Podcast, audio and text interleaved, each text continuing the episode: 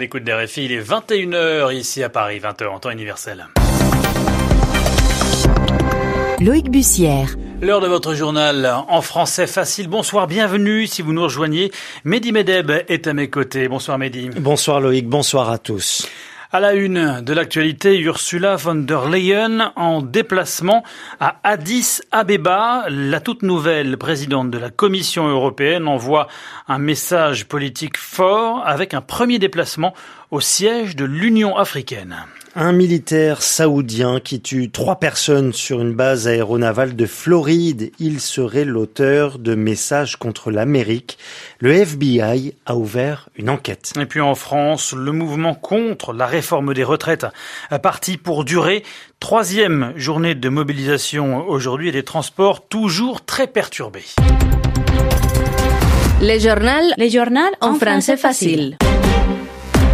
Tout d'abord, cette visite en forme de message politique fort de la toute nouvelle présidente de la Commission européenne. L'allemande Ursula von der Leyen, qui a pris ses fonctions dimanche dernier, mais qui est déjà en déplacement. Elle a choisi le continent africain, plus précisément son cœur, selon les mots qu'elle a elle-même utilisés ce matin.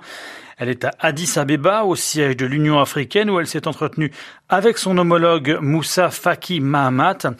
À ses côtés, sa commissaire aux partenariats internationaux, signe d'un changement de perspective, tout au moins sur le papier, Vincent Dublange. L'Afrique est un continent avec une immense ambition, des aspirations, mais aussi des besoins, selon Ursula von der Leyen. Elle n'est pas venue annoncer un grand plan, mais plutôt écouter. À propos des tendances qui modèlent l'Afrique et l'Union africaine, à propos du développement sur l'ensemble du continent, à propos des priorités politiques et économiques. Son homologue, président de la commission de l'UA, souligne le partenariat stratégique et multiforme avec l'Europe et se félicite de sa vigueur. L'Afrique euh, qui a fait des progrès dans son intégration économique et politique, notamment avec euh, le lancement de la zone de libre-échange continentale. Nous avons un partenariat également très suivi dans le domaine de la paix, de la sécurité et de la stabilité. Une manière peut-être pour Moussa Faki de rappeler aussi les besoins dans ces domaines. L'UE voudrait par exemple arrêter de payer les salaires des soldats sous mandat de l'UA en Somalie. Le cercle de réflexion Chatham House insiste de son côté sur le besoin d'un soutien plus marqué de l'UE à la zone de libre-échange continentale alors que l'Europe continue de signer des accords qui la mettent à mal. Accords de commerce et de partenariat qui sont sur la table de travail de la nouvelle Commission européenne puisque ceux de Cotonou sont censés prendre fin en mars prochain. Vincent Dublange, Addis Abeba, RFI. J'ajoute que la visite de la présidente de la Commission de l'Union européenne s'est poursuivie euh, ce samedi matin avec un entretien euh, avec Abiy Ahmed, le premier ministre éthiopien. La commissaire aux partenariats internationaux doit signer un accord avec le ministre des Finances. Les deux femmes vont ensuite rencontrer la présidente de la République, Saleh Work Zewde. À la une également, ces questions, et elles sont nombreuses, euh, qui restent posées après une attaque dans une base aéronavale de Floride aux États-Unis. Une attaque menée par un militaire saoudien, membre lui-même de l'armée de l'air saoudienne. L'homme qui serait l'auteur d'écrits contre les Américains a tué trois personnes avant d'être abattu par la police. Le FBI a lancé une enquête notamment pour savoir s'il s'agit ou non d'un acte terroriste. Arim Lipold. Pour l'instant, les mobiles de l'assaillant sont flous. D'après un site de surveillance des mouvements djihadistes, le soldat saoudien a publié des messages hostiles aux États-Unis, ce que le FBI est en train de vérifier. Pour l'instant, les autorités restent prudentes. A-t-il agi pour des raisons idéologiques? S'était-il radicalisé au cours de son entraînement militaire en Floride? Par ailleurs, comment a-t-il pu se procurer un pistolet alors que très peu de personnes sur la base militaire sont autorisées à porter des armes? Dans une première réaction, le ministre de la Défense américain a promis de revoir toute la procédure de sélection des soldats étrangers qui reçoivent des formations aux États-Unis. La base navale de Pensacola en Floride accueille actuellement 200 militaires des pays alliés. Est-ce que cette attaque aura des conséquences sur les relations déjà tendues entre Washington et Riyad? Il est trop tôt pour le dire. Le président américain ne souhaite visiblement pas jeter de l'huile sur le feu, pas de propos intempestifs, pas de commentaires hostiles à l'égard des musulmans. Donald Trump s'est ont tenté de rapporter les condoléances exprimées par le roi Salman. Une retenue qui n'est pas partagée par le gouverneur de Floride. Je pense que l'Arabie saoudite a désormais une dette envers les États-Unis, a déclaré Ron DeSantis. du côté de Riyad, hein, les autorités tentent de prendre leur distance avec euh, l'auteur de cette attaque en Floride dans un appel au président Donald Trump. Le roi Salman euh, d'Arabie saoudite a condamné, je cite, l'abominable fusillade ayant fait trois morts et huit blessés sur la base de Pensacola. Toujours concernant les États-Unis, Donald Trump remercie l'Iran après un échange de prisonniers entre les deux pays. Un échange qui intervient alors que Washington euh, accentue chaque jour un peu plus euh, la pression et les sanctions économiques contre Téhéran. Le président américain évoque une négociation très juste selon ses termes.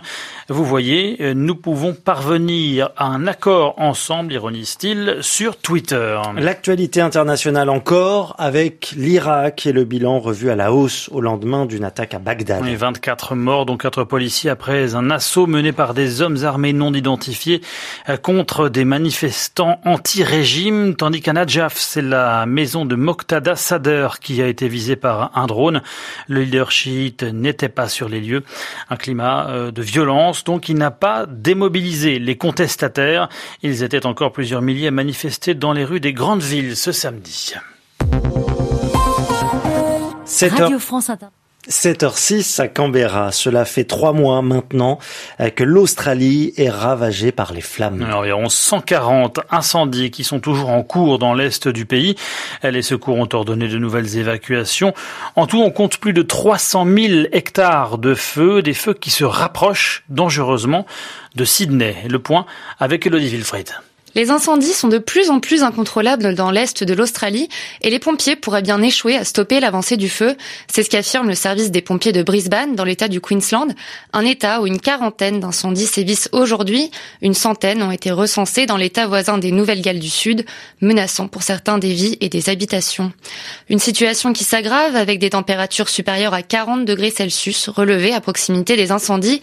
Ces feux de forêt grignotent du terrain et s'étendent jusqu'à à peine une heure de voiture de Sydney Près de la principale ville du pays, ils ont fusionné hier en un seul brasier qui s'étend sur 60 km de long. Sydney qui se retrouve régulièrement recouverte de fumée toxique. Si les incendies sont fréquents à l'approche de l'été austral, cette année ils sont apparus particulièrement tôt et leur intensité est inhabituelle. Depuis le début des feux en octobre, six personnes sont décédées et plus de 1000 habitations ont dû être évacuées dans l'est de l'Australie. Wilfried, RFI, 21h presque 8 minutes à Paris, fin de ce journal. Surtout de retrouver Yvan Amar pour son mot de la semaine.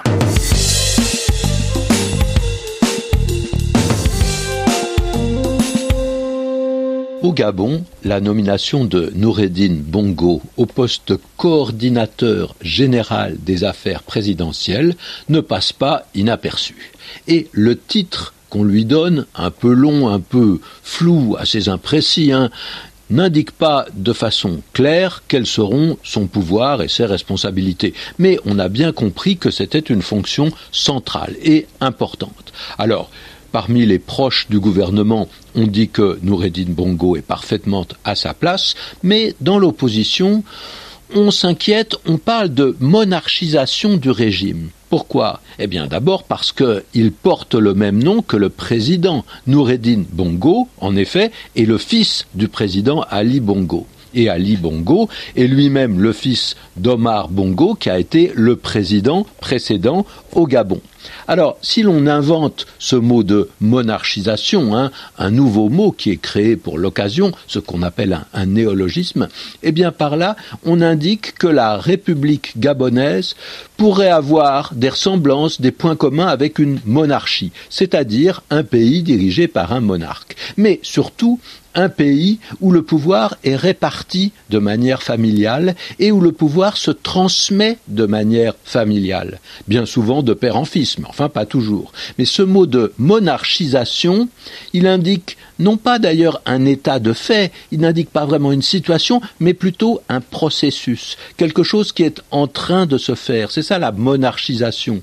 Bien entendu, le mot est fait pour critiquer ce mouvement. Hein. On en parle comme d'une dérive, comme si une mauvaise direction était en train de se prendre petit à petit de façon progressive. Et avec un tel mot, monarchisation, on indique indirectement que la famille Bongo ressemble à une dynastie.